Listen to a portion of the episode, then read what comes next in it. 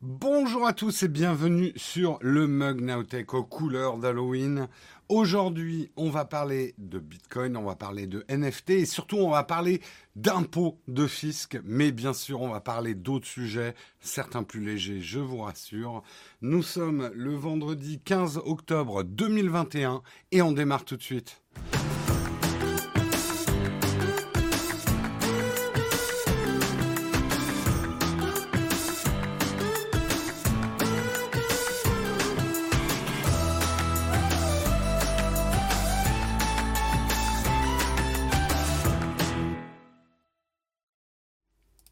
Bonjour à tous, j'espère que vous allez bien. Et oui, nous sommes les seuls à fêter Halloween.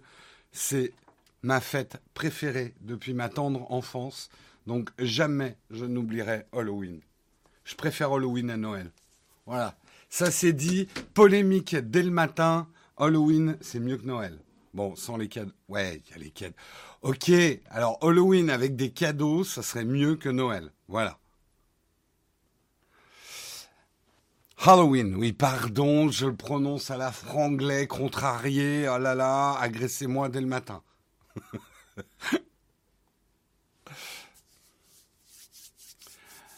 en, en, anglais, on dit Halloween, enfin en américain, si vous voulez, j'ai un accent de merde, ok.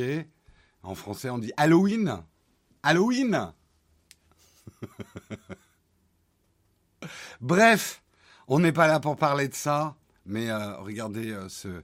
On on, a, on l'a pas complètement fini le décor. D'ailleurs, ça, ça, serait mieux de le mettre là. Ouais, mais ça cache un peu le Nabastag. Ouais, voilà, je veux faire ça. Hop Très bien. Tu vas nous disputer comme lundi, oh Quentin. J'ai pas envie de vous... Enfin si, j'ai un peu envie de vous agresser, mais je vais essayer de me retenir. Je vais essayer de me retenir. Bref, bref, bref. J'espère que vous allez bien ce matin, que vous allez à forme. J'aimerais déjà remercier parce que alors ce matin, ça régale tout de suite.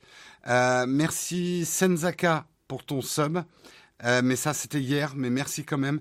Mais un grand merci à Pascal qui a offert 5 abonnements ce matin.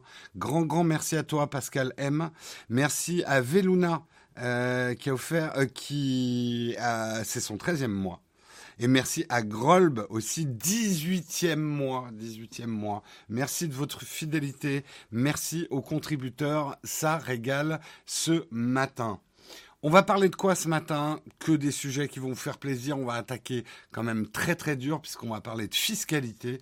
On va parler de fiscalité du Bitcoin, euh, de, enfin de toutes les crypto-monnaies. On va parler même de fiscalité des NFT. La France pourrait modifier sa fiscalité.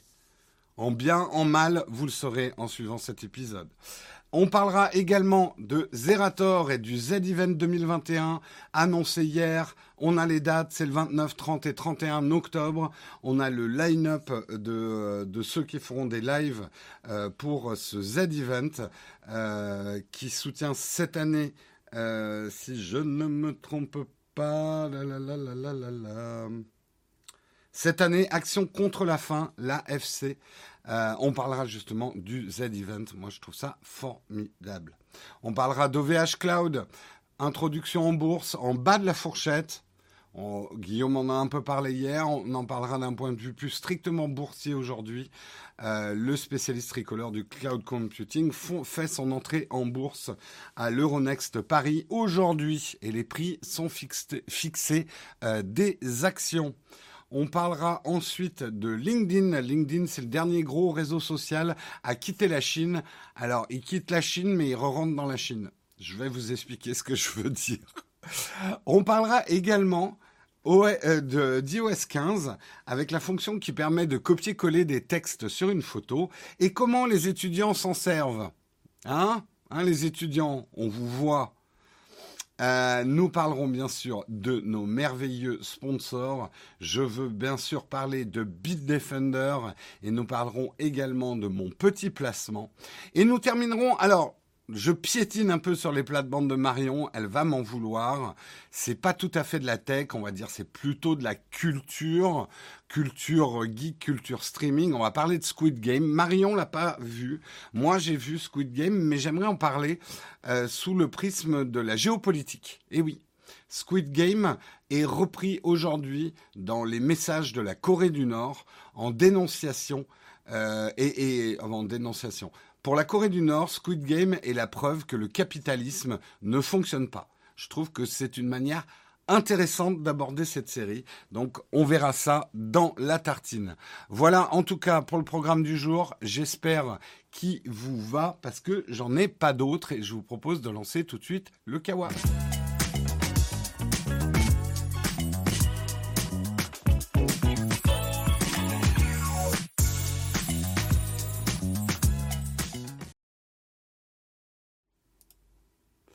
Merci, j'en profite pour remercier également Rhinosof pour ton sub un mois. Merci Chuckman pour ton six mois de Prime. Merci à vous les contributeurs. Aujourd'hui, on va commencer, on va parler de fisc, on va parler d'impôts, on va parler de crypto, on va parler de NFT. Mais c'est assez passionnant parce qu'il y a plein de choses que vous saviez peut-être pas si vous n'avez pas justement des cryptos ou si vous les sachiez pas. et si vous ne les savez pas et que vous avez des cryptos, il serait temps de vous mettre à l'heure. Remplir sa déclaration d'impôt est toujours un exercice fastidieux. Et euh, si vous êtes laissé tenter par des crypto-monnaies, cela allonge la, liste des champs à remplir. La manière dont il faut déclarer les bitcoins ou euh, Ethereum ou toute autre crypto-monnaie en France pourrait évoluer dans l'avenir effectivement, euh, Grégory Raymond, un journaliste de Capital, euh, euh, nous précise que plusieurs amendements concernant la fiscalité des crypto-monnaies ont été adoptés le 5 octobre 2021 par la Commission des finances de l'Assemblée nationale. Alors, ce n'est pas encore acté. Ce sont des amendements qui sont proposés. On en parlera. Donc, c'est pas encore ce qui va arriver, mais c'est ce qui est proposé. alors, il y a plusieurs amendements. Il y a déjà un amendement qui propose que les plus-values de cession de crypto, je vais vous expliquer, les plus-values de cession de crypto puissent, si le contribuable le souhaite, être sous le régime de l'impôt sur le revenu. Comment ça se passe aujourd'hui quand vous avez des cryptos? Il y a ce qu'on appelle une flat tax de 30%. Ces 30% représentent un impôt forfaitaire de 12,8% auquel s'ajoutent 17,2% de prélèvements sociaux. Donc aujourd'hui, si vous avez des cryptos et que vous faites de la plus-value, ça c'est une notion à comprendre. Imaginez, vous achetez pour 1 euro de crypto. Vous faites le, cette crypto vaut 5 euros et vous la revendez. Vous avez fait 4 euros de... Ah merde. Euh, de plus-value, pardon. Vous avez fait 4 euros de plus-value. C'est-à-dire même y a 5 euros sur votre compte, comme vous l'aviez acheté à 1 euro, vous avez fait 4 euros de plus-value.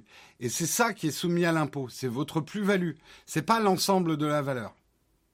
C'est, en fait, c'est comme les actions, c'est comme tout un tas de choses. Donc, vous allez être taxé sur la plus-value. Euh, aujourd'hui, vous allez être taxé à 30%. Donc, petit calcul, 30% de 4. Merde, ça fait combien 30% de 4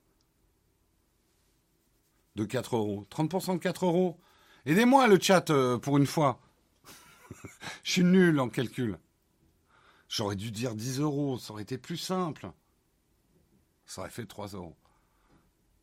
Ok, 1,5, 1,2, bon, il y a un débat. 1,3, allez, qui dit mieux? 1,2, ok, il y a la majorité qui dit 1,2 euros. Ok, donc vous allez payer 1,2 euros d'impôt sur les 4 euros de plus-value que vous avez fait sur votre, euh, sur votre crypto. Ça, c'est comment ça se passe aujourd'hui. Ça a le mérite d'être relativement simple. Bon, 30%, ça fait un peu mal aux fesses. Si jamais vos 4 euros, c'est plutôt 4 millions d'euros. Mais bon, voilà, c'est l'impôt. On va pas revenir là-dessus. Hein. Euh, là, ce qu'ils proposent, en fait, le problème de la flat tax de 30 euros, c'est que c'est plutôt avantageux pour des gens qui ont déjà beaucoup d'argent et c'est plutôt désavantageux pour ceux qui n'ont pas beaucoup d'argent et qui font un peu d'argent avec la crypto. En gros, vous le savez, on ne va pas rentrer dans le détail, mais euh, la fiscalité, c'est des paliers hein, selon votre niveau de revenu général. Vous êtes à des paliers différents. Donc si vous payez, si vous gagnez beaucoup d'argent, vous êtes à des paliers hauts qui sont parfois supérieurs aux 30% sur le revenu. Donc 30%, c'est plutôt bénéfique pour vous d'avoir une flat tax à 30%. Par contre, si vous faites partie de, si votre revenu général euh, est plutôt bas, vous n'êtes pas à, je sais pas, vous êtes à 17% d'impôt, vous êtes à 12% d'impôt, euh, ou ce genre de choses. Là, pour le coup, la flat tax, elle vous fait un petit peu mal. Donc, l'idée, c'est que vous puissiez avoir le choix. Soit je reste en flat tax, soit je déclare mon, ma plus-value de mes cryptos dans mon, euh, dans mon revenu général, donc le régime général de l'impôt, euh, je le mélange en fait avec mes revenus, salaires et autres. Donc, en fait, l'idée, c'est de ne pas surimposer la plus-value des cryptos pour les foyers les moins fortunés. Donc ça part plutôt d'une bonne intention, même si ça ressemble à une putain d'usine à gaz. Mais bon, voilà. Trois autres amendements ont été adoptés. Et ils portent également sur un autre secteur des crypto-monnaies. Alors là, attention, ça devient un petit peu technique, mais c'est vachement important à comprendre. Si les cryptos, vous faites ça en tant que particulier ou professionnel, il faut savoir que si vous êtes considéré comme professionnel dans les cryptos, vous avez jusqu'à 70% de taxation sur la plus-value. 70% contre 30% si vous avez un statut particulier. Et là, en fait, il y a un truc qui est difficile à jauger par soi-même, c'est les critères qui sont utilisés quand il s'agit de, de qualifier habituel ou occasionnel dans votre trading. Euh, Aujourd'hui, c'est assez compliqué. Sachez-le, effectivement, si vous êtes une société dont le, travail est finalement d'acheter et de vendre des cryptos, bah, vous allez être taxé à 70%. Euh, si vous êtes un particulier, vous faites de temps en temps des transactions, euh, vous allez être taxé à 30%. Mais le problème, c'est qu'imaginez, vous êtes un particulier, mais vous faites beaucoup de transactions, parce que vous êtes quelqu'un, vous êtes passionné de crypto, euh, et c'est votre truc de faire du micromanagement de vos cryptos. Vous risquez de basculer dans les professionnels. Aujourd'hui, les critères sont pas clairs. Euh, comment tu peux être professionnel dans les cryptos? Bah, il y a des sociétés dont le job c'est d'acheter et de vendre des cryptos. Je vois pas ce qu'il y a de compliqué à comprendre là-dedans. Euh, donc, euh, en fait, vous, voilà, vous êtes taxé comme une société sur une plus-value financière. Effectivement, 70, ça peut paraître énorme, mais c'est parce que c'est des sociétés qui brassent, qui brassent énormément de millions et des millions. Mais aujourd'hui, justement, le critère de trading habituel ou occasionnel est pas clair. Donc, ils sont en train d'étudier euh, divers éléments comme la fréquence de session ou l'utilisation de logiciels professionnels, mais tout ceci est évalué au cas par cas. Donc, aujourd'hui, la zone est un petit peu floue. Euh, l'amendement justement qui est proposé, c'est de définir le caractère habituel de manière plus précise et qualitative, notamment sur les critères de supériorité des plus-values de cession de crypto-monnaies vis-à-vis des autres revenus. En gros, si dans vos revenus, l'essentiel de vos revenus, c'est des cryptos, vous risquez d'être taxé comme un professionnel. Si c'est euh, un à côté, euh, vous serez plus comme un, particulier, en fait. Euh, pro de la crypto, trading, minage, par exemple aussi, hein. Hein. Effectivement, tout à fait. Alors je vois que la moitié des discussions portent sur la légitimité de l'impôt de l'État français les gars, on n'est pas là pour discuter de ça. Hein. On va pas le résoudre aujourd'hui, ce problème. Hein. Troisième amendement. Ça porte sur les NFT. Alors déjà, si vous êtes indigné par les crypto-monnaies, préparez-vous à vous surindigner sur les NFT. Les NFT qui, pour certains, sont le vent absolu. Euh, le, père... Bref. Euh, rapide rappel, les NFT, c'est Non-Fungible euh, Token. et euh, c'est une authentification de fichiers numériques. Ça valide, par exemple, une œuvre d'art numérique en la rendant unique. Ça n'a rien à voir avec les droits de cette œuvre. C'est juste comme si un tableau était tiré à un exemplaire ou à 10, une photo était tirée à un exemplaire ou à 10 exemplaires et vous pouvez acheter ce tirage unique. Ce qu'on appelle des NFT. OK? Euh, les NFT qui aujourd'hui commencent à brasser quand même pas mal d'argent, qui euh, qui sont devenus très populaires en 2020 et ça continue un petit peu en 2021. Euh, aujourd'hui, l'idée c'est euh, de les exclure du régime général de cession des actifs numériques. Désolé, c'est un peu technique, mais pour ceux qui ont ces problèmes-là dans, dans, leur déclaration d'impôt, ça peut être intéressant. L'idée proposée est qu'ils soient imposés les NFT en fonction de leurs actifs sous-jacents explique l'ingénieur patrimonial, il y a des ingénieurs patrimoniaux, Martin Cortet et le fiscaliste Logan Choukar du cabinet Tacotax.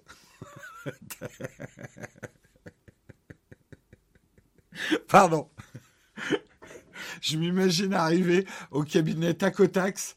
Ouais, alors euh, j'aimerais une optimisation de mes impôts, mais je voudrais aussi un, taco avec double steak. Hein Tacotax. Pardon. Pardon. On ne doit pas se moquer du nom des sociétés des autres. C'est pas bien. Bref, si le NFT porte sur un tableau ou une chanson, il sera par exemple exempt de la fiscalité des droits d'auteur qui s'appliqueraient. Justement parce que les droits d'auteur ne sont pas concernés normalement par le NFT, sauf exception si le NFT intègre aussi les droits d'auteur. Je sais c'est compliqué essayer de suivre, je sais c'est tôt, c'est pas facile. Euh, on peut envisager que les NFT soient adossés à terme sur les biens immobiliers avec la fiscalité afférente, même si on n'a pas, encore de recul sur de tels scénarios. En gros, on ne sait pas trop où classer les NFT au niveau fiscalité. Euh, sauce fromagère, ouais. avec mes impôts, s'il vous plaît. Euh, selon les experts, l'amendement a du sens précisément parce que les NFT peuvent porter sur des éléments très divers. On peut vendre un NFT d'un caca.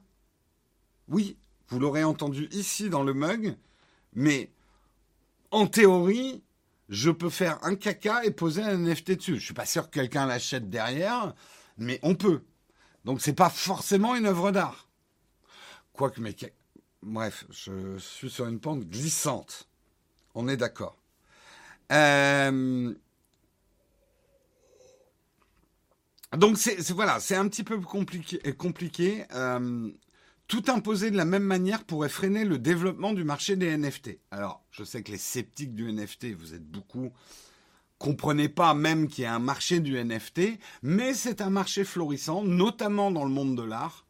Euh, et on aurait beau jeu de dire les NFT c'est n'importe quoi, nous la France, nous ne tomberons pas dans ce panneau, parce qu'on n'est pas des pigeons, hein, ou des crédules. Ok, mais le NFT se développe à travers le monde entier, qu'on y croit ou qu'on n'y croit pas. Donc ça serait quand même con, encore une fois, qu'on passe à côté, par exemple, d'une méthode qui permet aujourd'hui à certains artistes de vendre des œuvres à travers des NFT. Voilà. Euh, merci de parler de caca euh, à l'heure du petit déjeuner, mais de rien. Tout le plaisir est pour moi.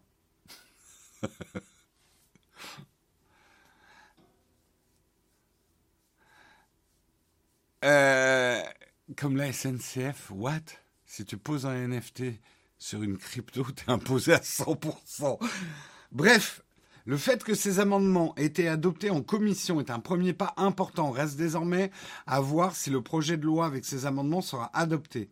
À mesure que les crypto-monnaies se démocratisent, D'autres ajustements à leur fiscalité deviendront sans doute nécessaires, notamment dans la manière dont elles doivent être déclarées. À l'heure actuelle, et comprenez bien le problème, le processus est très complexe de déclarer euh, ses plus-values en crypto, en NFT, etc. Même pour des particuliers, il devient de plus en plus difficile de faire soi-même le suivi de toutes ces opérations crypto Dès que l'on a quatre ou cinq crypto-monnaies différentes et qu'on fait une opération euh, ou deux par mois, calculer les plus-values et les moins-values sur un an deviennent rapidement très complexes. Une complexité contre-productive puisqu'elle amène parfois certains contribuables à ne pas déclarer du tout leur plus-value, euh, simplement parce qu'ils n'y arrivent pas. Hein? Euh, je le dis pour ceux qui nous écoutent en audio, je suis en train de faire mon œil. Ah, je suis pas arrivé à... Oh, je suis désolé, monsieur. Je suis pas arrivé à déclarer mes plus-values. Donc je l'ai pas fait. Non, mais je, je, je taquine un petit peu, mais c'est vrai que si vous avez fait bah, 4 euros de plus-value et qu'il vous faut vous fader euh, une soirée entière de calcul, parce que vos moins-values sont déductibles de vos plus-values. J'ai oublié de dire ça, mais c'est comme les, c'est comme les actions. Si vous perdez euh, sur vos actions, vous faites une moins-value en revendant des actions, elle est déductible de vos plus-values que vous auriez fait sur d'autres actions. Donc ça peut devenir euh, ça peut devenir complexe. Et j'ai envie de dire, le problème pour le fisc français n'est pas tant celui qui oublie de déclarer 4 euros de plus-value sur sa crypto, mais c'est plutôt celui qui dit Oh, je ne suis pas arrivé à remplir les cases avec mes 40 millions de plus-value. Là, ça pose un problème quand même. Sauf s'il habite à Malte. mais on va pas revenir là-dessus.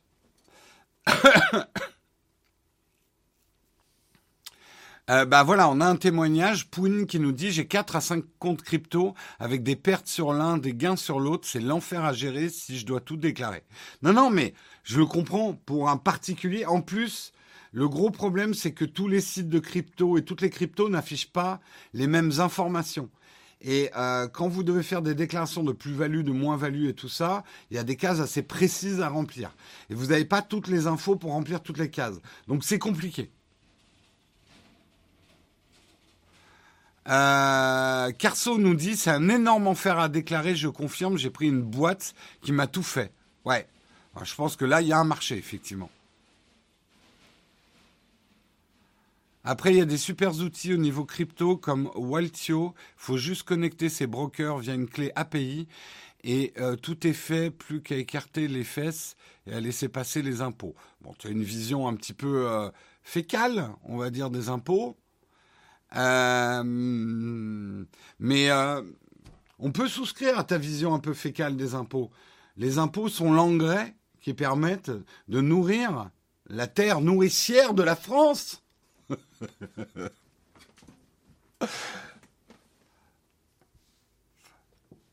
Euh, c'est l'enfer si je dois tout déclarer. Meilleure excuse à opposer au fisc, ils vont adorer. Ah, c'est clair.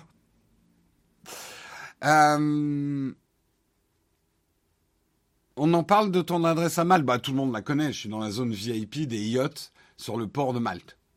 C'est quoi déjà la grande ville à Malte? Euh, Malte. Oui, je pars dans les graviers, on est vendredi. Hein. Je fais ce que je veux. Malte. Euh, la capitale de Malte.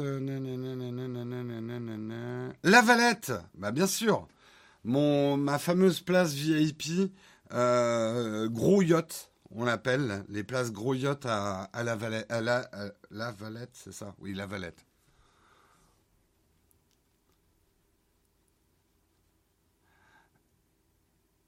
Regarde ton adresse fiscale. Non, je, je, c'est trop compliqué, monsieur. Je, j'ai pas, pas rempli tout ça. C'est trop compliqué. Euh, la capitale du pays est La Valette, hein, on me dit. Hein. Donc voilà, ça c'est fait.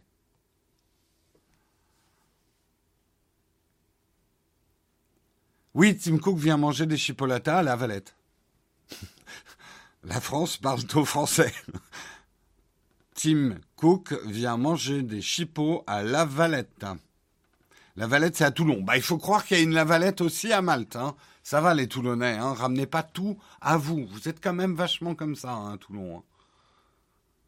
La wallet. Mon adresse fiscale, c'est la wallet.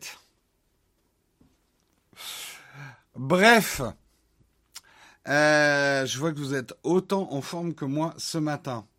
Voilà, en tout cas, c'était le premier article. C'était un article, et on les remercie, de numerama.com.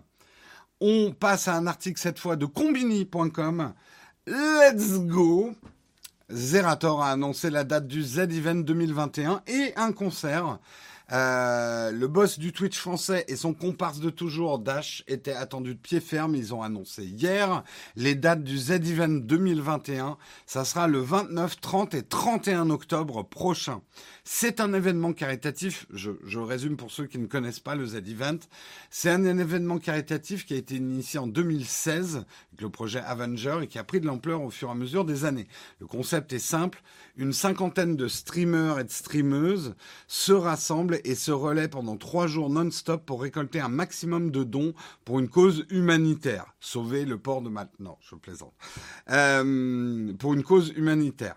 Euh, pendant ces trois jours, la folie s'empare de Twitch et les réseaux sociaux, alors que la cagnotte se remplit et que les donations goals, les défis que se donnent les participants, sont atteints. En 2017, la première édition du Z-Event a soutenu la Croix-Rouge française et a collecté 500 000 euros. En 2018, ce sont plus d'un million d'euros qui ont été versés à Médecins sans frontières. En 2019, c'est l'Institut Pasteur et ça a été 3 500 000 euros, plus de 3 500 000 euros, ce qui représente un record mondial euh, du marathon caritatif sur Twitch. Pour une fois qu'on peut faire les cocardiers, hein, on a le, le record mondial d'un stream marathon caritatif sur Twitch, sur la somme levée.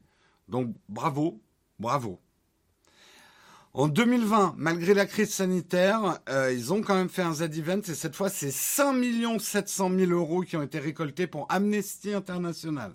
Et cette année, les dons récoltés iront à Action contre la faim, l'ONG qui a été fondée en 1979 et qui lutte contre la faim dans le monde. Euh, pour info, la faim dans le monde a progressé de 18% en 2020. Voilà. Donc euh, il y a à faire. Euh, on estime qu'entre 720 millions et 811 millions de personnes ont été confrontées à la faim, la majorité vivant en Asie et plus de 30% en Afrique. Voilà. Donc euh, l'AFC, euh, pardon, pas l'AFC, l'ACF, pardon, c'est important. Ça sera 52 streamers, streameuses, dont Zerator, qui participeront à l'event.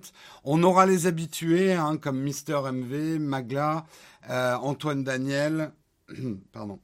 Antoine Daniel, Gilles, euh, Solari, Ponce, bien sûr, seront là. Mais on a des nouveaux cette année. Il y aura euh, le célèbre duo de Michou et Inota, Inoxtag, pardon, youtubeur phare de leur génération. Jean Massier, hein, qu'on connaît bien, enfin qu'on connaît bien, qu'on connaît pas personnellement, mais dont on apprécie beaucoup les streams.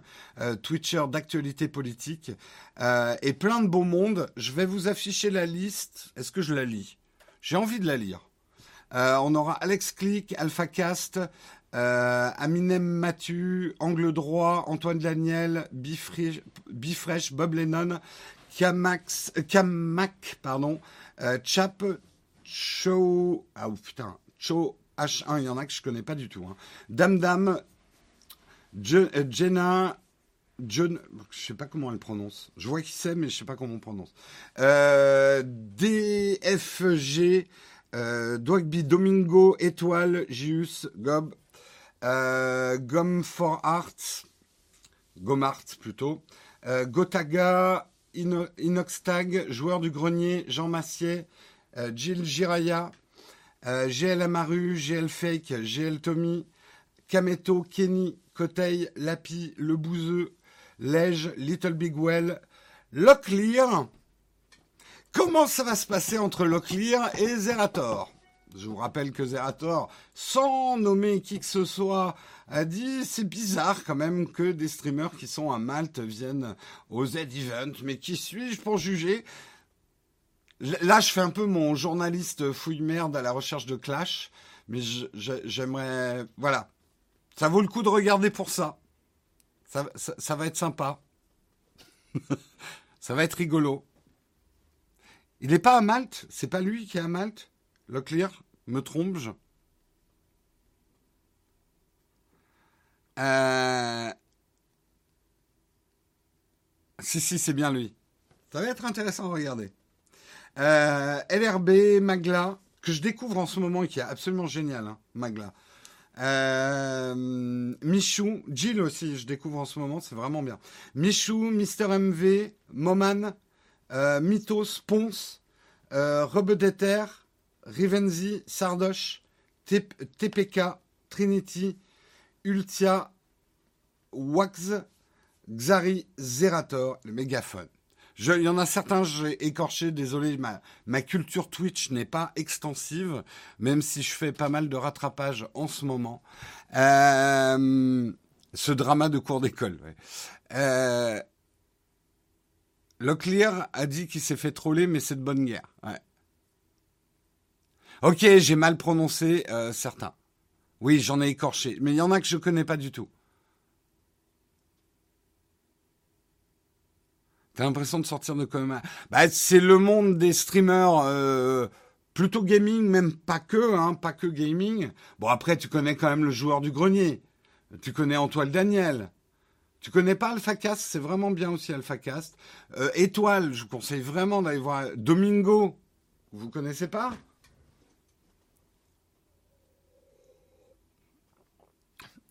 Il n'y a pas Squeezie. Effectivement, notable, ou alors il a été oublié dans la liste, mais a priori, il n'y a pas Squeezie. Donc Jean Massier, on en parlait, voilà, lui c'est pas euh, c'est pas un streamer euh, habituel gaming. Euh, c'est bien, ça commence à avoir d'autres choses que le gaming dans le Z-Event, donc ça c'est plutôt bien quoi. Il n'y a pas Samuel Etienne non plus, mais c'est peut-être Samuel Etienne. Il faut pas oublier que c'est pas son. Enfin, il a, il a quand même un gros boulot à côté. Il est revenu, hein. Euh, Samuel et bah, peut-être qu'on le aidera tout à l'heure. Il est revenu sur Twitch. Euh, il fait toujours la matinée Etienne, euh, mais là oui, il sera pas au Z Event. Après, je crois pas que comme le Z Event, c'est quand même à base de jeux vidéo, beaucoup. Euh, mais bon, oui, il aurait peut-être, il a peut-être été invité, mais peut-être qu'il pouvait pas. Hein. Et Squeezie est pas dispo, quoi. Voilà, c'est tout. Bah nous, c'est pareil. On a été invité, on a dit non, on n'est pas dispo. Moi, j'ai proposé de faire un 72 heures sur Humankind. Non, je plaisante. On est, beaucoup trop petits pour. Nous n'existons pas sur le radar de ces gens-là. Mais bon, euh, voilà, Zerator, si tu veux que... Non, 72 heures, je tiendrai jamais. Mais euh, j'aurais pu faire un marathon Humankind. Avec une petite sieste à chaque passage d'air. Voilà.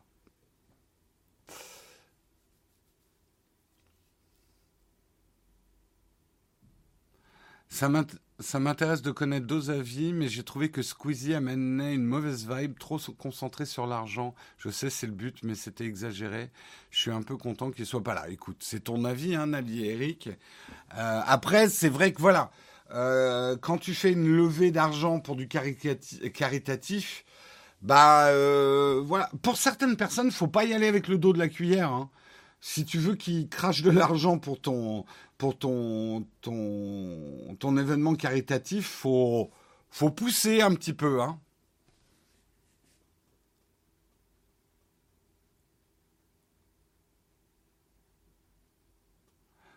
Naotech était invité, mais l'iPhone 13 tient pas la route. Quoi? Je me sens exclu. Non, pas du tout. Euh, euh, euh, on est, on est, on sait, on sait qui on est, on sait où on est. On est humble, on est une petite chaîne. On est, on est tout petit sur Twitch. Enfin, pas tout petit, tout petit. Je veux pas être négatif, mais c'est pas d'ailleurs, c'est pas négatif. Mais que ce soit dans le YouTube game ou dans le Twitch game, on n'est pas sur le radar de ces gens-là et c'est normal.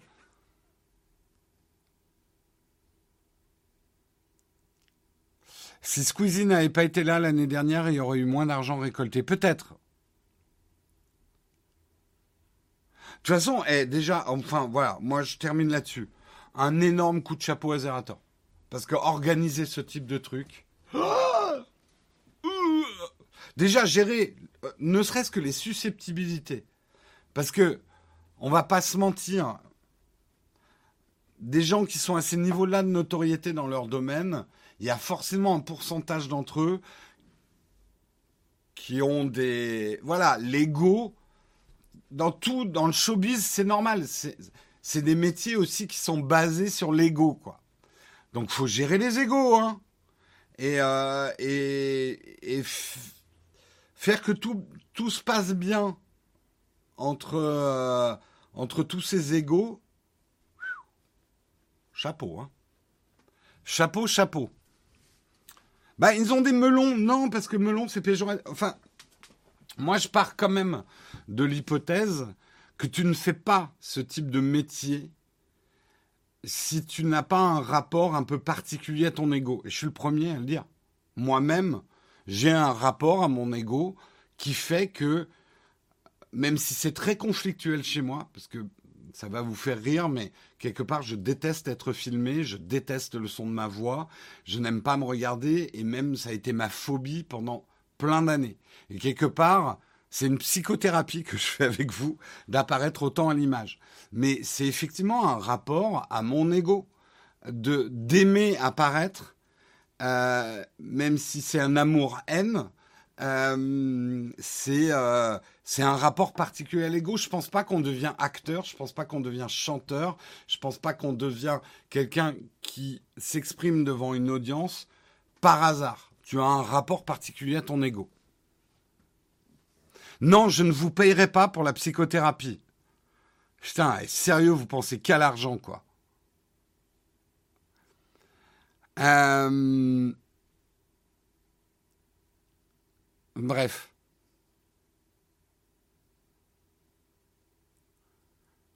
En plus, si je dis pas de conneries, Zerator finance une partie du Z-Event sur ses fonds propres. Bah, en tout cas, pour organiser ce type d'event, tu dois payer tu dois avancer l'argent pour l'infrastructure. Après, est-ce qu'il rentre Je sais pas, je suis pas dans la compta de Zerator, puis alors ça m'intéresse pas.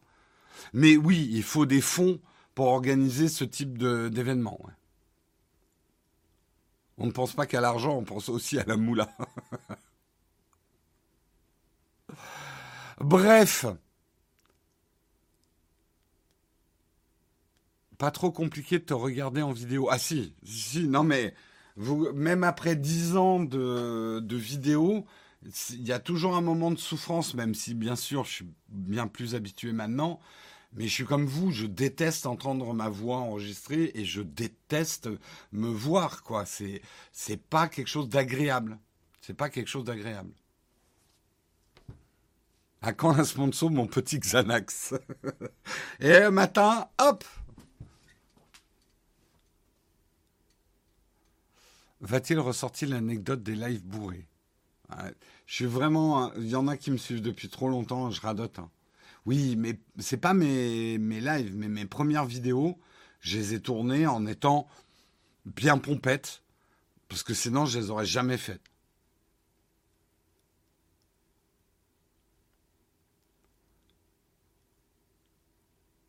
Bah, enregistrer sa voix est-il un bon exercice? En fait, tu te réconcilies avec toi-même. Bien sûr, j'aime pas, j'aime toujours pas, mais ça m'a réconcilié d'une certaine façon, effectivement, avec ma voix. Je sais pas pourquoi on parle de ça, mais bon, bref, on va passer à l'article suivant. On va parler, euh, et c'est un article de tradingsat.com, on va parler d'OVH Cloud, introduction en bourse en bas de la fourchette pour le spécialiste tricolore du cloud, cloud computing. On va pas revenir sur les pannes qu'a subi OVH euh, ces derniers jours. C'est vrai que ça tombe quand même super mal après les grands incendies juste avant l'introduction en bourse. Est-ce que ça a conditionné la fourchette d'introduction en bourse? On peut le penser. Euh, donc aujourd'hui, OVH va faire ses premiers pas sur Euronext Paris euh, sur la base d'un prix d'introduction de 18,50 euros par action. Euh, fixé en bas de la fourchette visée, ce prix valorise donc l'entreprise à 3,5 millions d'euros. L'offre a suscité, selon l'entreprise, une forte demande émanant d'investisseurs institutionnels de premier rang en France et à l'étranger et a suscité du côté des particuliers en France la plus forte demande de participation pour une introduction en bourse dans le compartiment A d'Euronext Paris depuis 10 ans hors privatisation. Donc c'est vrai que c'est rare qu'en France, on ait une boîte de technologie qui arrive dans l'Euronext. Euh, Oula. Euh, pourquoi mon article a sauté Je le remets. Euh, c'est assez rare, donc je pense qu'il y a eu effectivement un engouement. je pense, bah, le fait qu'une action française ou européenne, vous puissiez la faire rentrer dans le cadre d'un PEL, euh, d'un PEA, pardon, un plan épargne action qui permet une défiscalisation de vos plus-values au bout de 8 ans, si je me trompe pas, euh, explique une partie de l'engouement. C'est rare de pouvoir acheter des actions de tech euh, françaises ou européennes même euh, dans le petit bouclier fiscal que représente le PEA. C'est 5 ans pour le PEA, donc ça a changé. Je crois que c'était 8 ans. Euronext, c'est un indice boursier pour tout ce qui est start-up technologie et tout ça à la Bourse de Paris.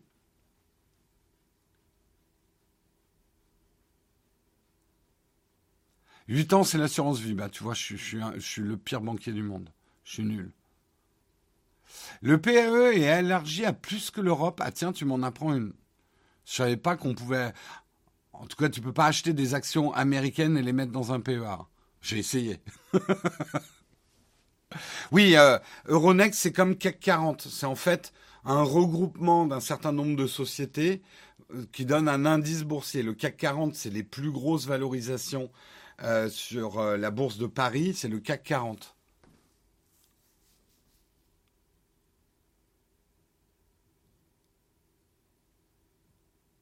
Ouais, il faudrait que je m'en renseigne. Hein. Plus besoin d'aller à Malte, mais c'est fantastique.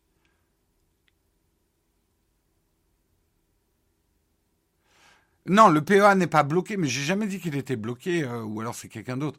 Un PEA n'est pas bloqué, mais c'est juste qu'il faut le garder au moins 5 ans euh, si tu veux avoir une défiscalisation de tes plus-values, en fait. Putain, on est, on est technique hein, ce matin. Euh, impôt, banque, waouh, waouh, waouh, ça va devenir euh, le mug ton argent. Euh, comment on fait pour acheter une action OVH en tant que particulier? Faut que tu... Je vais te donner une réponse simple, vois avec ta banque. Mais c'est pas forcément le meilleur conseil à te donner. Je veux pas trop mettre le doigt dans vous conseiller quoi que ce soit. Je vais surtout pas vous dire est-ce qu'il faut acheter de l'OVH ou pas. Euh, c'est pas mon rôle, je saurais pas le faire, je veux absolument pas être responsable. OVH euh, peut s'effondrer complètement et euh, euh, le prix de l'action tomber à 0 euros alors que vous l'auriez acheté 18,50. Ça peut aussi performer derrière, je n'en sais rien. Euh, je, n'ai absolument pas de boule de cristal euh, là-dessus.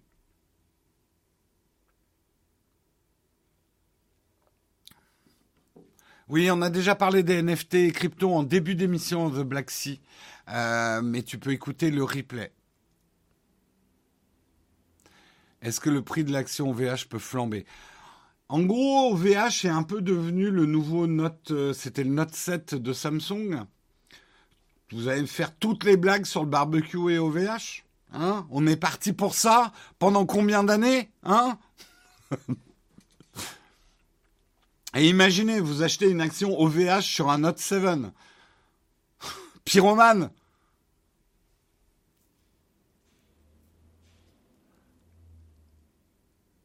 Non, non, je veux surtout pas donner de conseils d'investissement. Franchement, vous faites ce que vous voulez, vous faites comme vous voulez. Surtout pas me mêler de ça, quoi. Scooby Radio, repose-moi la question en fin d'émission. Ta question est intéressante, mais on n'est pas là-dedans pour l'instant. Donc voilà, euh, bah, bonne chance à OVH pour son introduction en bourse. Euh, ils ont besoin de faire une bonne levée de capital, euh, notamment pour bah, affronter les autres hein, sur le marché mondial. Donc euh, bonne chance au groupe OVH euh, et encore plus bonne chance parce que c'est pas facile d'être dans quand on se moque, enfin quand la presse et le grand public se moquent de vous. Euh, peut-être à raison, et j'entends, hein, je reprends ce que Guillaume disait hier, j'entends que certains d'entre vous, à cause des problèmes d'OVH, ça leur a causé des gros problèmes dans leur boulot. Donc euh, c'est tout à fait légitime d'en vouloir à vos VH pour des problèmes de panne. Euh, je suis pas en train de défendre OVH. Je dis juste bonne chance au VH. C'est, vous avez, voilà, il faut du courage pour affronter des situations quand elles sont pas faciles. Voilà. Et j'ai une certaine, euh, j'ai du respect pour Octave Klaba, sans admiration parce que je ne connais pas le personnage, mais j'ai du respect, voilà, pour ce qu'il fait. Vous devez acheter des Et les gars, la, nouvelle actualité d'OVH, c'est plus l'incendie, hein. C'est les pannes. Donc vous devriez être normalement plutôt sur les blagues vaseuses, sur les stagiaires là. Non, vous, vous êtes bloqué sur le feu, hein, bande de pyromanes.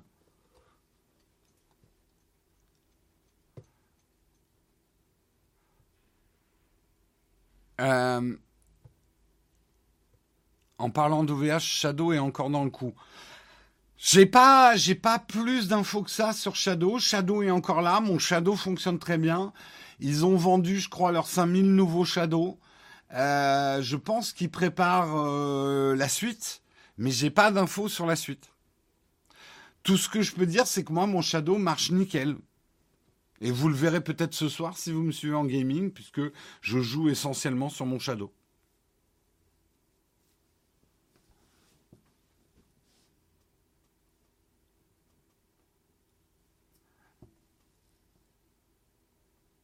Euh, il livre sous trois jours ouvrés maintenant, mais les configurations proposées sont un peu dépassées.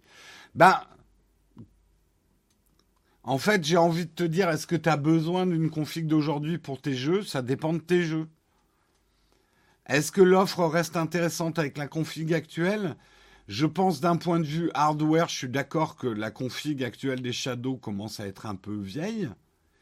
Mais si tu es quelqu'un qui a besoin de jouer sur plusieurs ordinateurs différents, euh, Shadow garde un autre avantage que sa config, c'est le fait de pouvoir jouer partout.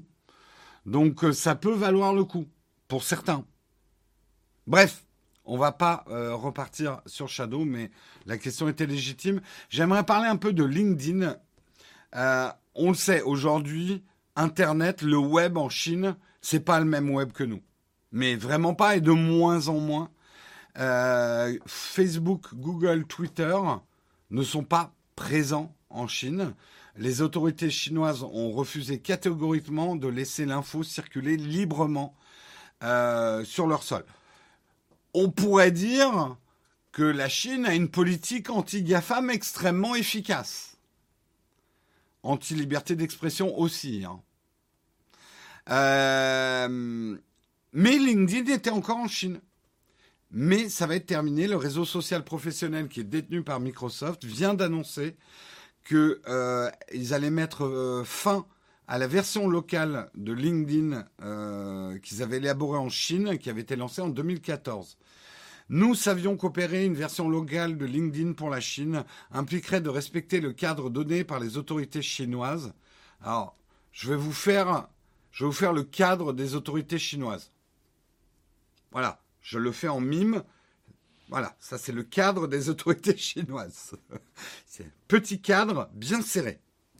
Euh, nous impliquerait de respecter le cadre donné par les autorités chinoises aux plateformes Internet.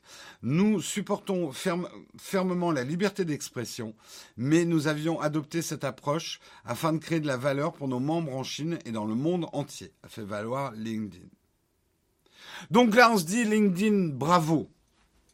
Vous n'acceptez pas le cadre réglementaire chinois, vous défendez la liberté d'expression, même si ça va à l'encontre de votre business et que vous perdez le marché chinois. Bravo, bravo.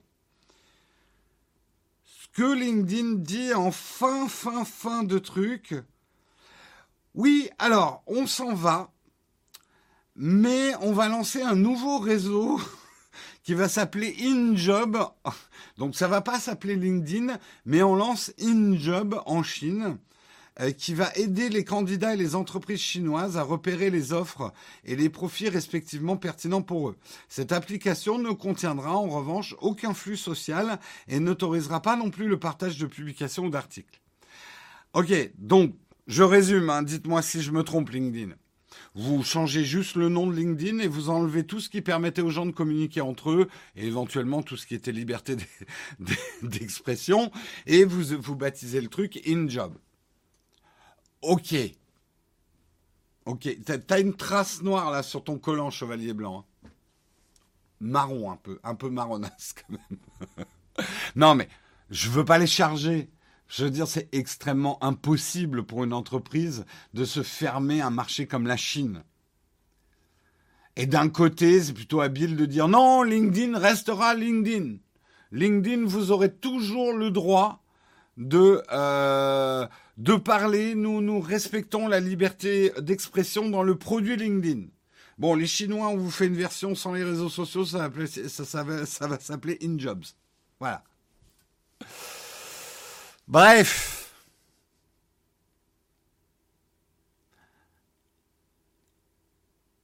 On peut. C'est trop facile de votre côté de dire oh là là les opportunistes ils continuent à faire des affaires avec les Chinois donc ils se plient. Euh. T'as pas le choix. T'as pas le choix. Tu veux faire du business en Chine, il faut se plier au gouvernement chinois. Et le gouvernement chinois, il veut pas que les gens soient libres. Voilà, je vous la fais vraiment euh, géopolitique pour les nuls. Ils veulent pas que les gens puissent s'exprimer librement sur les réseaux. Ah, je, je donne même pas un avis. Est-ce que c'est bien, est-ce que c'est mal? C'est mon avis personnel sur la question.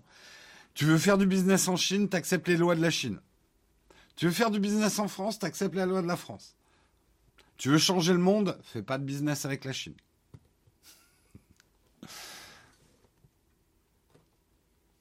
Je, suis très réel politique. Hein. Après, bien évidemment, il y a une partie de moi qui dit putain, ça serait beau quand même si ces mecs crachaient à la gueule du gouvernement chinois en disant ok, vous voulez plus de nous. C'est quelque part, quelque part, c'est un peu ce que les Américains ont fait aussi hein, avec euh, avec certains trucs, c'est-à-dire jusqu'où on est prêt à accepter les exigences du gouvernement chinois pour faire du commerce avec eux? Jusqu'où on est prêt à aller, en fait? C'est ça la question. Parce que c'est facile de dire Ah, mais les méchants chinois ne faisons plus du tout d'argent avec eux.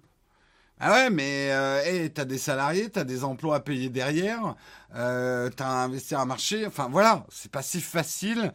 Vous, c'est là, vous êtes dans votre fauteuil, votre chaise ou sur votre trône, en train de boire votre bol de café. C'est facile de s'offusquer et de dire oh mais on devrait plus faire de commerce avec la Chine parce qu'ils sont méchants, c'est une, une dictature. Euh... Ouais, mais c'est pas une décision facile à prendre.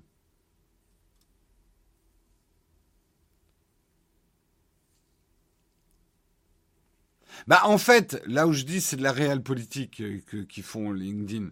En fait, ils restent en Chine. Ils disent qu'ils vont arrêter LinkedIn en Chine. Non. Ils vont faire un LinkedIn sans les fonctions de communication pour la Chine, en lui donnant un autre nom. C'est tout, en fait.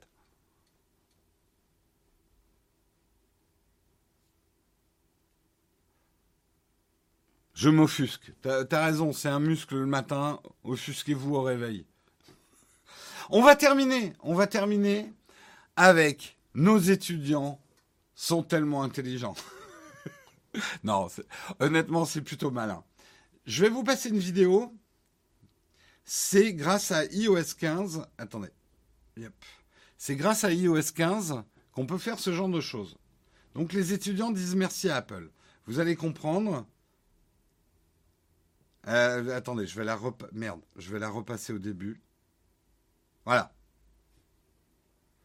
Donc on voit un étudiant qui prend une photo de l'écran de, l'ordinateur d'un de ses collègues, qui prend des notes et qui fait très simplement un copier-coller des notes de son voisin de devant. hein? Comment prendre?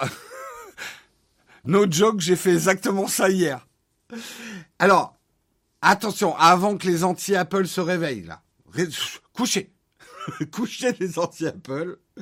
Oui, on peut scanner du texte sur une image depuis bien avant qu'Apple l'ait mis dans iOS 15. On pouvait faire ça avec Google depuis hyper longtemps. Et Apple fait passer ça pour une nouveauté. Salaud Apple, on s'indigne.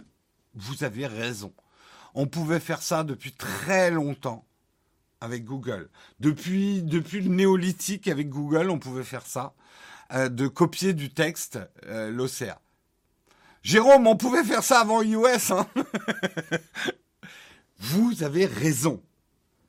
Mais, mais je trouve que la reconnaissance de caractère dans les photos Apple a fait ce que Apple fait de mieux.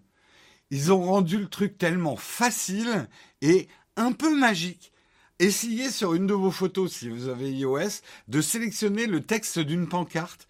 Et tu vois, c'est con, hein, mais d'avoir pensé à mettre les mêmes outils d'édition que le texte dans un traitement de texte sur une photo, ça rend le truc magique. De pouvoir slider ton doigt et sélectionner du texte dans une photo exactement comme si tu étais sur un traitement de texte, quelle que soit l'inclinaison du texte et tout. En fait, ils ont rendu la fonction qui existait depuis bien longtemps, ils l'ont rendue évidente, Apple. Et en fait, c'est absolument génial. Moi, je l'ai utilisé pour la première fois en Italie pour traduire un menu. Tu sélectionnes ton menu, tu prends une photo de ton menu, tu le sélectionnes en bleu là, tu sélectionnes ton menu, tu fais traduire, boum. Et c'est là tu te dis waouh, c'est trop bien en fait ce que j'ai. Je, l'ai eu la vidéo dans un article. Ah oui, j'ai oublié de préciser. C'est un article de hum, Cult of Mac. Et euh, la personne qui a tweeté euh, ce, cette vidéo, c'est euh, Juan, Bui. c'est son, son Twitter. Juan Bui. A priori, ça a l'air français parce qu'on voit copier. Hein. Mais Google Traduction, c'est en temps réel. Non, mais je sais, je sais. Mais je ne sais pas comment vous expliquer ça. Le fait de pouvoir sélectionner ton texte dans la photo, c'est... Euh, moi, j'avais Google Traduction, je pouvais traduire du texte depuis... Les Google, ça existe depuis dix ans. Mais je faisais jamais.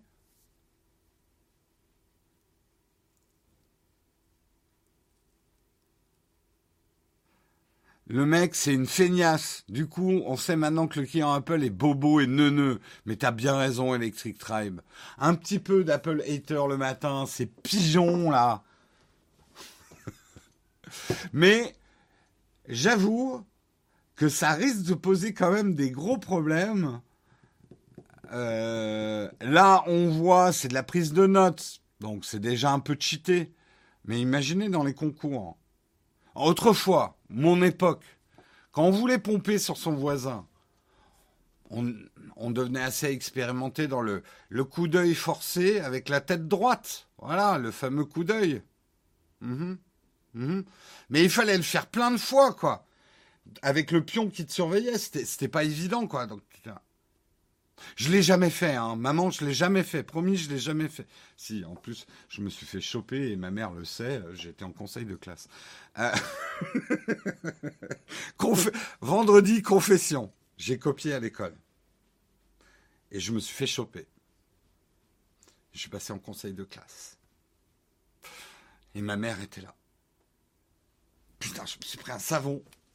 Bref, euh, c'est comme ça qu'on faisait autrefois. Maintenant, c'est beaucoup plus simple. T'arrives, t'attends que le mec il est fini, photo, copier, coller. Tranquille. Euh, Moi, je trouve ça génial la cré. Il y a un truc quand même sur les gens, mais c'est pareil, pareil, moi j'étais du genre à rentrer des trucs dans ma calculette, à passer des soirées entières, à mettre des, pompes, des anti-sèches dans la calculette, dans des rouleaux de papier, euh. J'avoue, j'avoue, je l'ai fait, je l'ai fait, oui, je l'ai fait. Je reste admiratif de la créativité qu'ont les tricheurs. c'est pas bien, faut pas le faire, faites pas ça chez vous. Hein, vous allez terminer euh, streamer à 8 heures du matin. Voilà où ça mène hein, de, copier à l'école. Donc le faites pas. Euh, mais la créativité dont ont toujours fait part les gens pour... Et c'est le paradoxe. Parfois, par flemme, on fait plus d'efforts que si on devait faire le boulot. Euh, écrire des pompes sur la gomme. Le truc, c'est que si t'as pas un objectif avec un capteur téléobjectif, t'es cramé tout de suite d'aller coller sur l'écran d'en face. Ouais, non, mais honnêtement, aujourd'hui, je suis sûr que la plupart des, C'est tellement facile. À la limite, tu te mets d'accord avec ton pote. C'est lui-même qui prend une photo de son truc, le bon de la classe, et il envoie à tout le monde. Tout le monde le paye en crypto-monnaie. Business. Business is business, hein.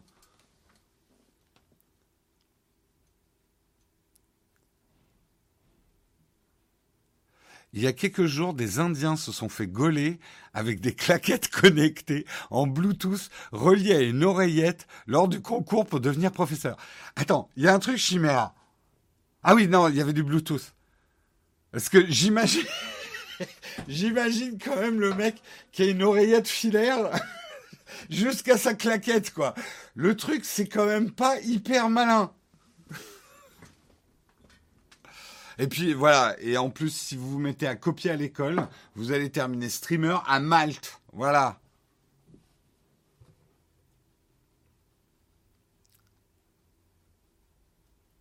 Et si on met une NFT sur la copie du pote, on gagne toi. On gagne quoi? Bah de quoi le payer en Bitcoin? Euh, Avec module carte SIM. Non, mais la créativité des mecs, c'est fou, quoi. Après, j'avoue que cette fonction de pouvoir, moi, je le fais tout le temps maintenant. Euh, enfin, je fais tout le temps. Dès que euh, y a une, euh, par exemple, l'autre jour, on m'a tendu une carte de visite, scanner tout de suite. Maintenant, je prends l'habitude. mais même un post-it où je dois noter une info, je me fais plus chier à la recopier sur note. Photo, copier, coller, boum boum. C'est juste génial, quoi.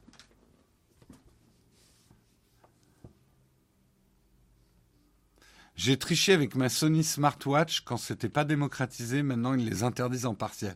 Tu m'étonnes. Oh, ça doit être tellement facile aujourd'hui de. Là-dessus, euh, voilà, t'affiches, t'affiches Wikipédia là-dessus sans, problème.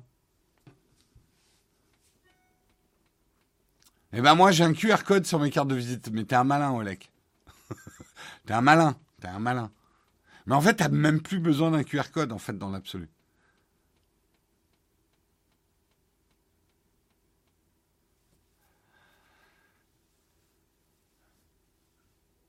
Mais c'est vrai que, alors, voilà, d'une génération de pompeurs à une autre, la pompe est devenue tellement facile que maintenant, le plus difficile, ça doit être de trier tes données pour pas être euh, submergé. Nous, euh, bah voilà, il fallait le temps quand même d'écrire sur des tout petits papiers avec euh, une mine de critérium tes pompes ou de les rentrer dans la calculette. C'était laborieux. Hein. Et oui, vous avez raison, les non-pompeurs. On aurait mieux fait de passer ce temps à apprendre nos cours plutôt que de travailler sur des pompes. Vous avez complètement raison. Mais bon. Euh, bref, moi j'ai trouvé ça rigolo. J'ai trouvé ça rigolo. Je, voilà. C'est rigolo ce détournement de la technologie. C'est bien évidemment Tim Cook n'avait pas vraiment pensé à ça en, disant à ses ingénieurs de déployer la fonction dans iOS 15. Hein. Que les étudiants allaient pouvoir pomper les, les notes des autres hyper facilement.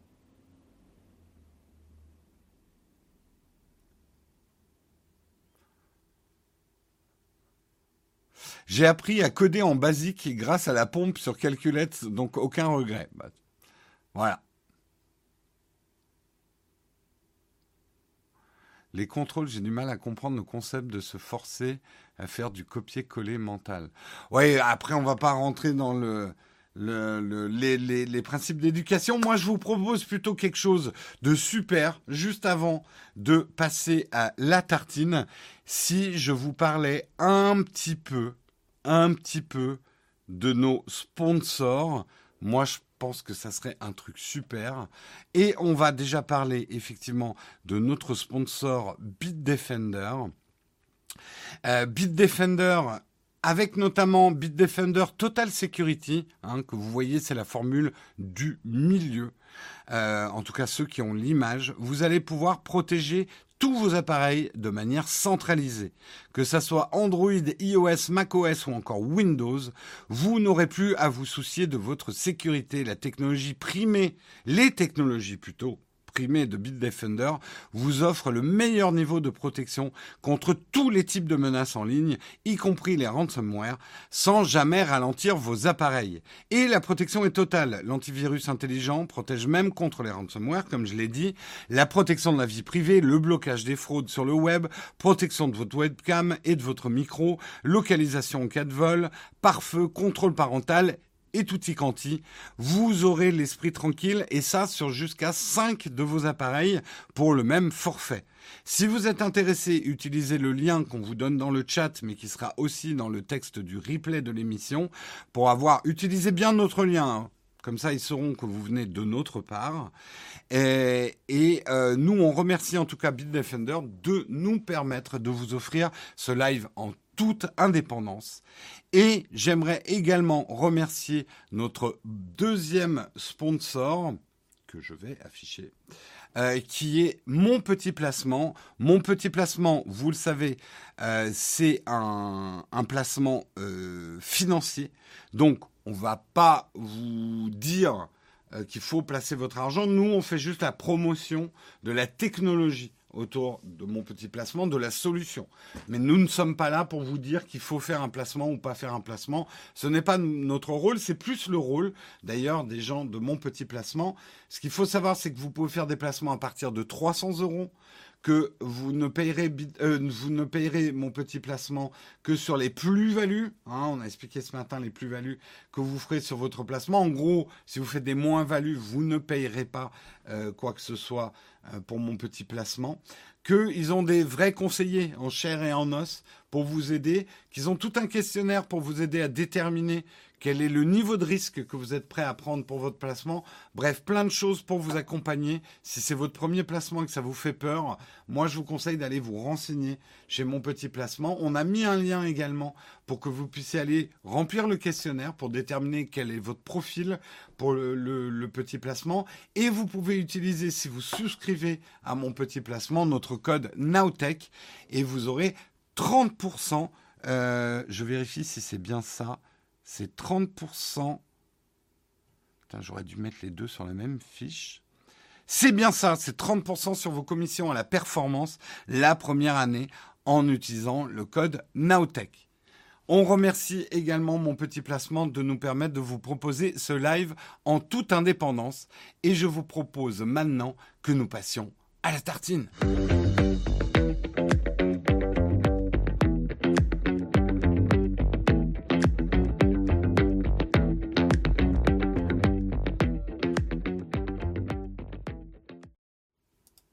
La tartine aujourd'hui, je, piétine le territoire de Marion. On va parler un peu de streaming, de culture streaming. Qu'est-ce qu'on regarde sur nos flux de streaming? Et on va parler de Squid Game. Alors Squid Game, j'en fais un bref résumé pour ceux qui seraient passés à côté du phénomène. C'est juste la plus grosse série Netflix euh, euh, qui a largement dépassé euh, que ce soit Lupin, Witcher euh, ou les autres qui étaient des très... Euh, je crois que c'est Bridgerton euh, qui tenait le, haut du pavé chez Netflix avant que Squid Game arrive. C'est une série coréenne. Pour faire le pitch en deux mots, c'est il regroupe, je sais plus, 500 personnes, je crois, des personnes qui sont endettées, qui ont des gros problèmes d'argent et ils leur font jouer à des jeux d'enfants, d'où le nom Squid Game, qui est le nom d'un jeu euh, très populaire euh, chez les enfants euh, en Corée. 400, ils sont 456. Ouais, 456, merci. Et on les regroupe et on leur dit, bah, si vous gagnez à ces jeux, celui qui gagnera à tous ces jeux remportera, c'est des millions et des millions de c'est Rwan, la monnaie euh, coréenne, je crois. Non, ça c'est chinois. Merde, c'est quoi déjà euh, C'est quoi déjà la monnaie en Corée du, du, du Sud? Aidez-moi. Le won, merci. On prononce comme ça le won. L'équivalent de 33 millions d'euros. Voilà. Et en gros, il ne peut y avoir qu'un seul gagnant sur euh, les, les 456 du départ. Mais la contrepartie, c'est que si vous perdez au jeu, bah vous mourrez.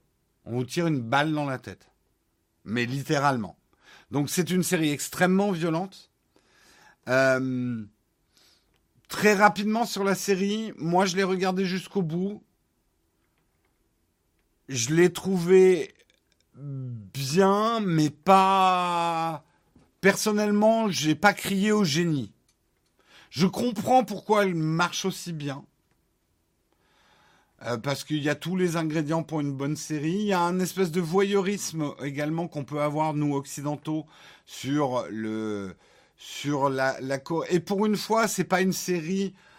Euh, les, séries qu'on trouve généralement. Disons que quelque part, ça m'a fait penser à Parasite.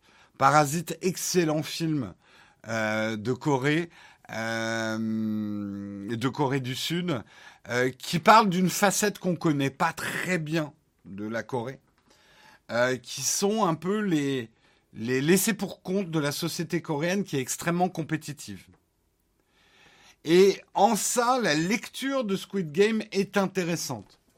C'est une métaphore de la société coréenne qui effectivement, alors bref, historique euh, de la Corée du Sud, vous savez que c'était un pays qui a été en guerre, euh, beaucoup en guerre, qui a été séparé. Il y a une Corée du Nord, une Corée du Sud. Euh, la Corée du Sud a été un pays presque en voie de, enfin presque un pays sous-développé à une époque.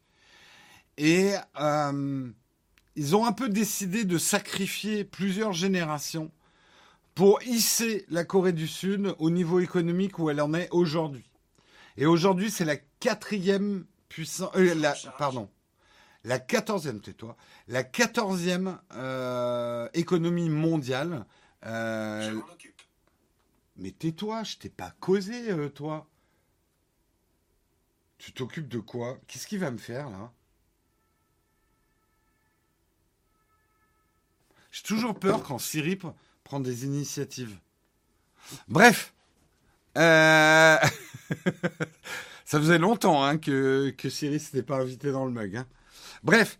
euh, Aujourd'hui, 14e euh, économie mondiale. Et c'est un pays extrêmement compétitif. Vraiment, si vous n'avez pas vu Parasite, regardez-le. C'est un pays où il y a une pauvreté. Il y a une pauvreté assez... fla- Il y a des laissés pour compte, en fait. Il y a des laissés pour compte. Ce qui est hyper intéressant, c'est que du coup, la Corée du Nord, Corée du Nord, bref historique aussi, euh, dictature, avec un vernis communiste, euh, maintenu d'une poigne de fer euh, par une famille, hein, les Kim, euh, depuis, depuis 1956, je crois, depuis trois générations, euh, par la même famille, en fait, la famille Kim. Euh, juste pour donner un ordre d'idée, le PIB actuel euh, de la Corée du Nord, c'est 27 milliards de dollars. Le PIB de la Corée du Sud, c'est 100, euh, c'est 1500 milliards de dollars, le PIB. Voilà, en PIB. Parasite est très caricatural et condamne les riches parce qu'ils sont riches. Il y a plusieurs lectures, hein, mais, mais globalement quand même, euh, la Corée a aujourd'hui un problème, la Corée du Sud a un problème avec la répartition de ses richesses. En tout cas, on sent dans certains mouvements culturels en Corée du Sud qu'il y a manifestement des laissés pour compte qui sont dans un état de désespoir à tel point qu'ils pourraient accepter un jeu dans lequel c'est un peu ce que dit Squid Game. Il y a des gens en Corée qui sont dans un tel niveau de désespoir par rapport à cette compétitivité entre les individus qu'ils pourraient accepter de mourir ou de gagner gros lot puisque de toute façon, ils se prennent déjà une balle dans la tête par la société. Et ça devient des morts vivants de la société. On a la même chose hein, aussi en France, mais on n'a pas une société aussi compétitive que les... Euh, Lisez un petit peu et regardez un petit peu justement des séries coréennes. C'est un peu comme le Japon aussi. Les gens sont très compétitifs entre eux. On compare ses notes avec les notes des autres élèves. Euh, il faut être le meilleur. Euh, ça induit une pression sociale. On connaît les problèmes de, par exemple, de suicide au Japon ou ce genre de choses. Il y a une pression sociale liée à la réussite économique, une obsession autour de l'argent. On a un peu moins en France. On a d'autres problèmes, hein, je vous rassure. Tout ça pour dire. Euh, la Corée du Nord. Bah eux, ils ont, même si c'est pas diffusé chez eux, ils n'ont pas Netflix, hein, la Corée du Nord, mais bien évidemment, c'est pour eux, il y a des choses.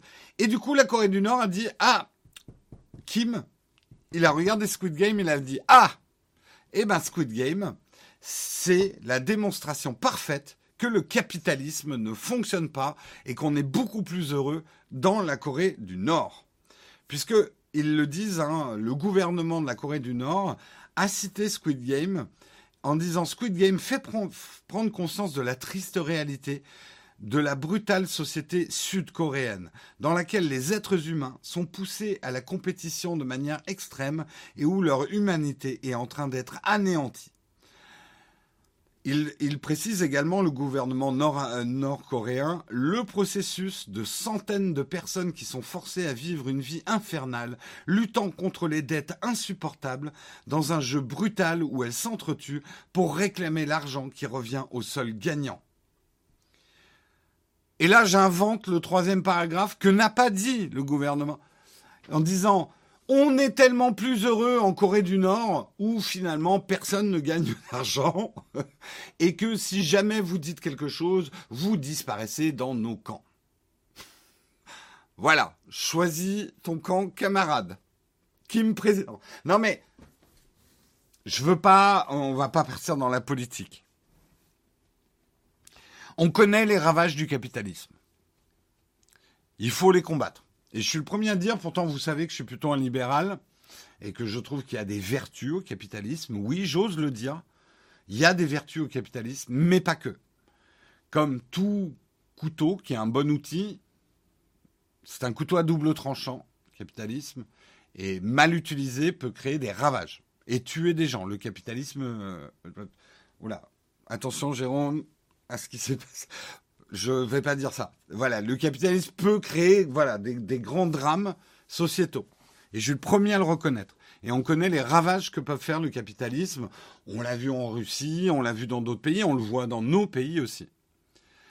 Euh, néanmoins, dire, bah finalement, le bonheur, c'est de refuser tout capitalisme et de vivre dans une société où le capitalisme n'existe pas, où toute euh, euh, toute l'économie est planifiée, mais où tout est planifié, où la liberté individuelle n'existe plus. Ça donne pas envie non plus. Alors, je sais, il y a plein d'intermédiaires. J'ai un discours très extrême, mais là, c'est drôle de voir quand même que la Corée du Nord, qui est quand même un pays jusqu'au boutiste euh, politiquement, s'emparer d'un phénomène culturel qui dénonce le capitalisme et de dire, bah voilà, vous voyez, c'est un reportage sur la Corée du Sud, les gens se tirent dessus pour gagner de l'argent. c'est, euh, je, trouve ça intéressant. Alors pourquoi quelqu'un parle de verrues plantaires dans le chat, quoi? J'aimerais juste comprendre comment vous êtes arrivé aux verrues plantaires, là, les gars.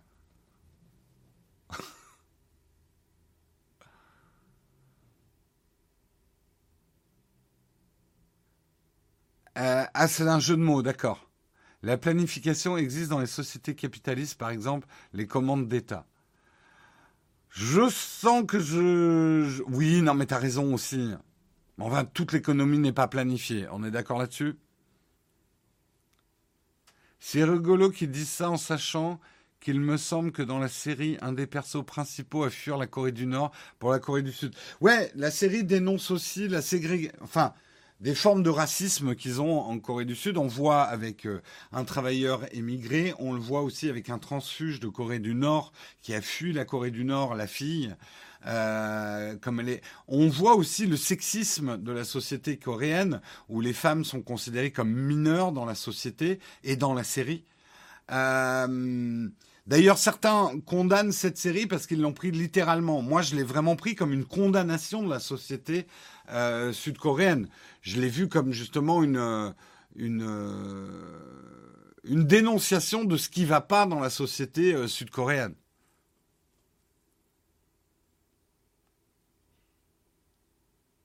Honnêtement, alors certains s'offusquent de la violence de Squid Game. La violence de Squid Game, elle est tellement ketchup pour moi. Et puis là encore, c'est que vous connaissez pas bien le, rapport à la violence visuelle de la culture asiatique dans son général. On va dire la culture coréo-japonaise, chinoise euh, de production audiovisuelle. Moi, honnêtement, la violence. Alors, après, il y a une violence morale. Il y a des choses dures. Euh, dans, dans, dans, la série. La violence avec du sang qui gicle partout, comme je vous dis, j'ai trouvé ça tellement ketchup que ça m'a pas... Euh,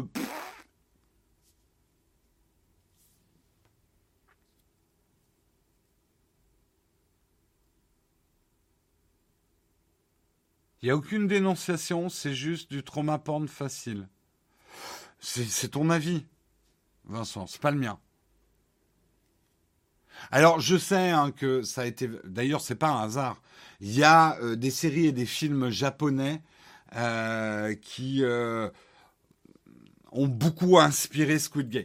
Comme quoi, il y a des obsessions, on va dire, des pays riches asiatiques et des problèmes.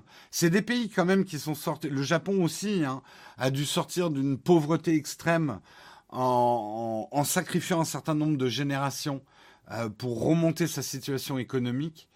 Euh, les quatre dragons sont globalement des pays qui, il n'y a pas si longtemps dans l'histoire, ont beaucoup souffert et euh, sont arrivés à, s'ériger à un niveau économique très haut.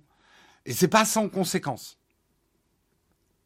Oui, oui, Battle Royale, effectivement, euh, film japonais.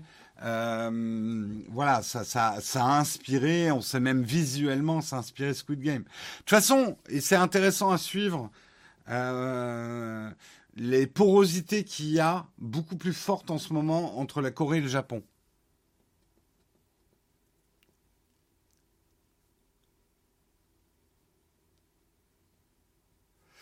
Là où c'est gênant, c'est que les sixièmes ne parlent que de ça dans la cour. Après, c'est pas le problème de la série, juste que les parents doivent apprendre à mettre un contrôle parental sur Netflix. Oui, Quentin, moi, mon époque, les parents s'inquiétaient beaucoup parce qu'on jouait à Donjons et Dragons où on affrontait des diables avec des épées et que il y avait du sang et des femmes nues sur euh, sur les règles de Donjons et Dragons. Je crois que la préoccupation, mais après je suis d'accord avec toi, il faut faire attention de ce qu'on montre aux enfants. La fascination des enfants pour des images violentes, existe depuis. Je pense que dans la Rome antique, on n'a peut-être pas retrouvé les textes, mais certains parents devaient s'inquiéter de la présence des enfants au Colisée à voir des gladiateurs s'entretuer. C'était quand même un peu inquiétant. Quelle image on donne à nos enfants? Donc, ce que je veux juste dire, c'est que c'est pas nouveau. C'est tout ce que je veux dire. J'adore le romantique. Pente de bois sans soif.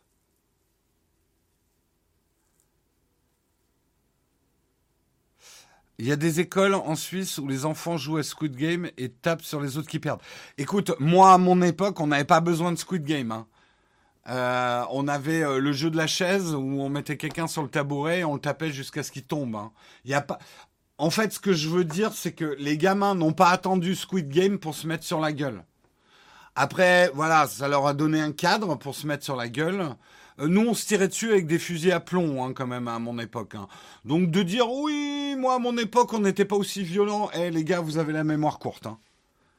Euh, de toute façon, euh, mettre des nions dans la gueule des autres, franchement, on n'a pas attendu Squid Game. Hein. Et c'était pareil. On disait aussi, ouais, les parents, ils éduquent pas leurs enfants, ils se battent. Sérieux. Non mais sérieux.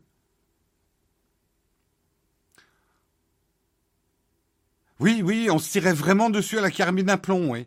Oui, oui, ben on est, on est allé se faire enlever des plombs par des médecins, oui. Oui, oui. Non, mais on était très très cons, hein.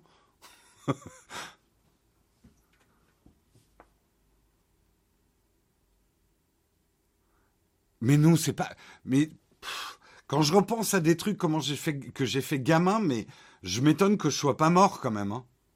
On se lançait des cailloux à la gueule, nous, on trouvait ça marrant. Mais pas, je vous parle pas d'un gravier, hein. Ça, c'est, c'est maintenant que je vous lance des graviers à la gueule.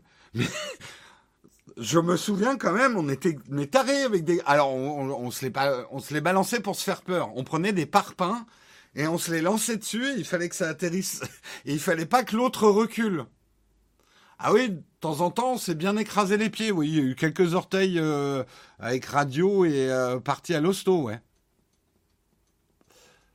Donc voilà, me faites pas croire, euh, me faites pas croire que Squid Game rend les, gamins violents, quoi.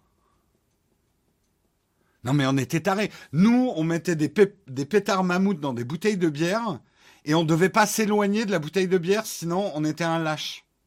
Alors on avait le droit de tourner le dos quand même. Comme ça, on se prenait les éclats de, verre derrière. Maman, si tu écoutes euh, ce live, je suis un survivant. Ah non, mais on était débile, mais vous pouvez pas imaginer à quel point on était débile.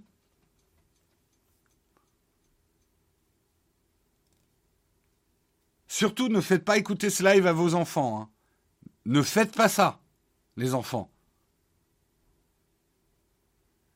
Ah non, mais nous, nous franchement, et là, je vous raconte encore les trucs racontables. je vous raconte les trucs racontables.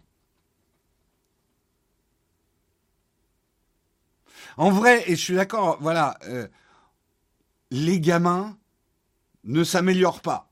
C'est peut-être le constat qu'on peut faire les gamins se mettent sur la gueule.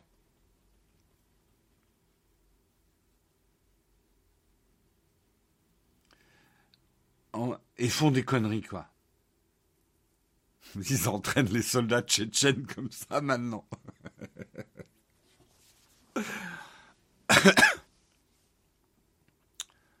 Non, mais j'avoue que j'avais une bande de potes. Euh, on, on était quand même pas bien dans la tête. Hein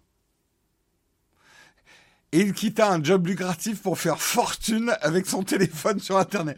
Oui, ça m'a peut-être donné un petit côté un peu casse-cou, oui, inconscient.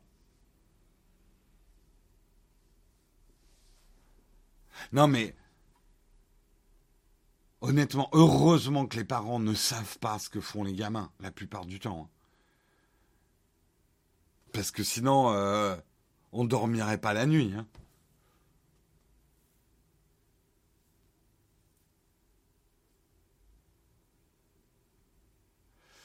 Non, mais ça se limite, ça allait encore. Il jouait à 1, 2, 3 soleil. Après ton live, les gosses vont se lancer des parpaings et j'en passe. Merci, Jérôme. De rien. De rien. On, aura un article. Putain, il est 9h30. Merde. On aura un article dans les journaux la semaine prochaine. Un live sur Twitch incite les enfants à se lancer des parpaings dessus. Non, ne le faites pas, les enfants. Ne le faites pas. Hein? Allez, il est l'heure de couper le live. Désolé, on va pas avoir, euh, va pas avoir de, de fac aujourd'hui. Il faut que je coupe. Euh, quelques infos à vous donner quand même importantes. Il y a une vidéo qui devrait sortir aujourd'hui, qui, à mon avis, c'est pas parce que je l'ai écrite, mais à mon avis est intéressante. Alors, on l'avait déjà faite, mais sous d'autres variantes. Là, on l'a fait, on l'a fait chez Nikon. Hein. C'est une vidéo qui est sponsorisée par Nikon. Avec Albert, on va vous expliquer les vraies différences entre les smartphones et les appareils photo dédiés. Euh, parce que voilà, le marketing des, euh, fabricants d'appareils photo vous fait croire que les smartphones font des photos comme un appareil photo euh, dédié. Bon, alors là, c'est pas un numérique, mais en gros, vous comprenez le marketing, et on dénonce un peu ce marketing dans cette vidéo. On vous explique en quoi un smartphone est un bon appareil photo, mais qui fonctionne pas pareil qu'un appareil photo dédié. Donc ça, c'est une vidéo qui devrait sortir aujourd'hui. Euh, partagez-la, machin, soutenez-la, parce que le sujet est pas facile, donc on va faire beaucoup moins de vues que euh, si on se baladait en slip en dégustant des hamburgers bleus. Euh, vous connaissez, hein, l'algorithme YouTube est compétitif, donc je suis obligé de vous pousser à regarder nos vidéos parce que sinon on va disparaître. Euh, deuxième chose, on va faire un live pour euh, l'event Apple, mais également pour l'event Google. Ça sera lundi soir et ça sera mardi soir. Donc notez-le sur vos tablettes. Euh, lundi soir, donc après les events, on fait un débriefing des events. Hein. Nous, c'est notre manière de faire. On vous fera pas des commentaires pendant l'event. L'event, vous le regardez où vous voulez chez qui vous voulez. Nous, on fait un after event, un after keynote, donc un débriefing des deux events. Et ça, c'est lundi et normalement mardi soir pour, pour Google et les pixels. Je vous fais des gros bisous. Je vous souhaite un excellent week-end. Bien évidemment, on va raider quelqu'un. Est-ce qu'on a Alors, on me dit Samuel Etienne a commencé son live. Est-ce que Samuel Etienne a besoin de notre aide? J'ai envie de dire pas vraiment. Est-ce qu'on aurait besoin que Samuel Etienne nous aide Oui, mais il commencera jamais avant nous, donc ça sert à rien. Euh... nous, c'est tout le problème avec notre horaire. Personne nous raide jamais, quoi. Il y a personne qui veut faire une émission de 7h à 8h du matin, s'il vous plaît. Euh, alors, qui est-ce qu'on va raider? Qui est-ce qu'on va arrêter euh... Surtout qu'il n'a pas encore commencé, Samuel. Il n'a pas encore commencé. Euh... Est-ce que David... Non, David, ils n'ont pas encore commencé non plus avec Monsieur Poulpe.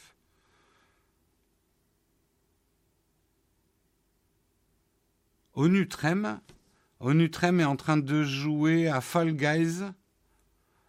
Ok. Euh, ah tiens, bah, je vais vous envoyer chez Kofi ce matin.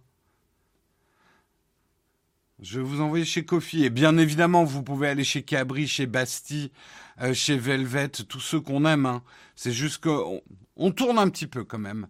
On tourne un petit peu donc je lance le raid euh, chez euh, Kofi qui joue à Final Fantasy Online. On vous fait des gros bisous et on se retrouve lundi matin à 8h. N'oubliez pas de regarder la vidéo. Ciao tout le monde. Ah oui, mais j'ai pas mis le générique de fin, j'ai l'air d'un con là. Ciao tout le monde.